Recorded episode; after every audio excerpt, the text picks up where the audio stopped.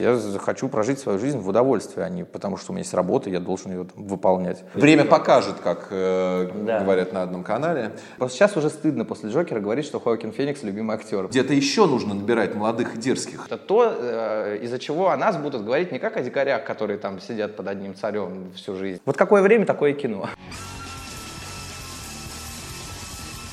Здравствуйте, меня зовут Дмитрий Абыков.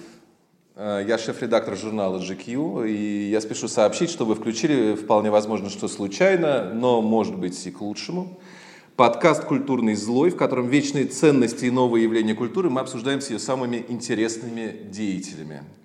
Сегодня у нас в гостях как раз один из них, актер э, Гоголь-центра, режиссер фильма «Кислота», обласканный публикой, критиками и Кириллом Серебренниковым, Александр Горчилин. Привет,